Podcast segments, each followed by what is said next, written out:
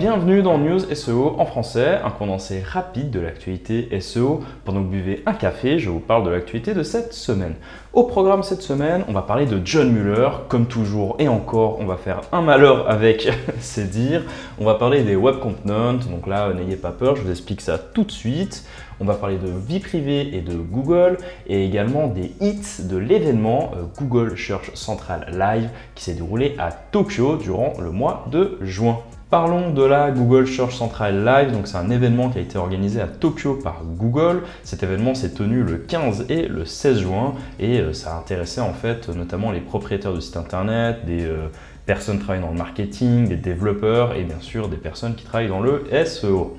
Donc voici un petit peu un résumé de la conférence. Donc euh, Bard aura euh, de nouvelles fonctionnalités pendant sa phase expérimentale, notamment l'intégration avec des applications tierces de Google. Donc euh, on pourrait imaginer directement le connecter avec du Google Docs, Google Sheet, faire, je sais pas, ressaisir des tableaux, enfin peut-être il y a tout un tas de possibilités qui pourraient s'ouvrir. Et après il y a également des trucs plus standards comme de la génération de code, un peu comme ChatGPT.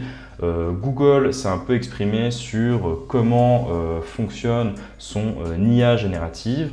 Donc globalement, il crée du contenu en se basant sur des données existantes, exactement comme ChatGPT en fait, euh, rien de nouveau. Selon euh, Gary Hills, analyste chez Google, la société travaille sur des moyens pour contrer la production de contenu en masse. Donc ça concerne le contenu généré par l'IA, mais également toute forme de production de contenu en masse comme euh, la traduction anglais-français. Donc voilà, il y a pas mal de gens qui prennent des blogs en anglais, qui les traduisent à 100% et qui les créent en français. Donc Google, lui, il essaye bah, de empêcher ces cas-là. Google souligne l'importance d'écrire pour des humains et non pour les robots. Il a mis en ligne un nouveau formulaire qui permet de signaler les contenus douteux ou avec une qualité médiocre. Donc ça fait que euh, lorsque vous tombez sur une page, je sais pas, un peu nulle sur euh, Internet, vous pouvez directement dire à Google, euh, ouais, fais attention, cette page-là de ce site Internet-là, la qualité elle est pourrie, voilà, fais attention, mets-moi pas ça en avant dans les résultats de recherche. Donc potentiellement, ça pourrait détruire un petit peu le référencement de sites avec du contenu de mauvaise qualité. Et pour finir, Google a créé un nouveau dashboard pour suivre les pannes de la Google Search Console. Donc euh, c'est pas rare en fait euh, quand on travaille avec la Google Search Console de voir que de temps en temps euh, c'est pas rafraîchi en 72 heures. Donc c'est probablement parce que Google a une panne. Normalement il le rafraîchit toutes les 24 heures ou moins. Et bah, maintenant on aura un dashboard pour suivre l'état des pannes. Donc John Muller, le porte-parole non officiel SEO de Google, a émis un avertissement concernant l'utilisation des web components. Donc globalement, les web components, c'est des petits morceaux de code donc euh, créés par un développeur qui permettent de générer du HTML sur mesure. Donc c'est très utilisé dans les sites internet euh, customisés, euh, notamment avec les outils de développement comme React ou Angular pour ceux qui les connaissent. Mais bref, Globalement, leur utilisation peut perturber le processus de rendu de Google, ce qui peut bah, du coup affecter le référencement naturel du site en question. Lorsque Google explore une page, il interprète le HTML, il essaye de rassembler les ressources pour euh, afficher visuellement la page, mais euh, lui, il arrive seulement à lire les balises HTML standards pour qu'il arrive à comprendre le contenu et euh, la structure de la page.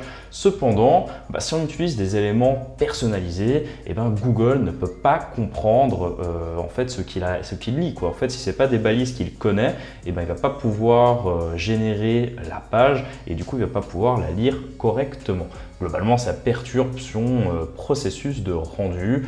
Donc du coup, bah, il faut faire attention à ces balises HTML personnalisées. Ça peut causer des problèmes également avec euh, les euh, anciens navigateurs. Donc Google n'arrive pas à lire, mais c'est également pas rétrocompatible. Il n'y a que les navigateurs modernes en fait qui arrivent à les lire.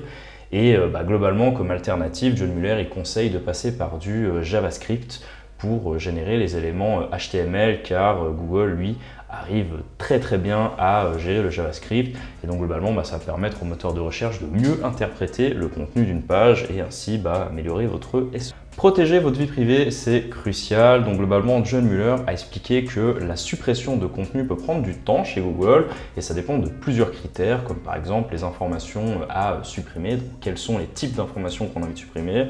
Donc voilà, Google tente bah, de traiter ces demandes sous 24 à 48 heures mais euh, ça peut aller jusqu'à 3 mois pour que Google les supprime. Et également, euh, c'est important de se dire que quand Google supprime, en fait, il supprime uniquement le lien dans les résultats de recherche, mais l'information peut encore exister ailleurs dans le web, donc soit dans le site internet concerné, soit euh, quelque part dans euh, un autre site internet. Donc il est préférable bah, de directement traiter avec la source au lieu de passer par euh, Google pour faire supprimer le lien, parce que finalement, on supprime le lien, mais on ne supprime pas le contenu. C'est tout pour aujourd'hui. On se retrouve à la semaine prochaine pour les nouvelles nouveautés. D'ici là, faites péter votre SEO.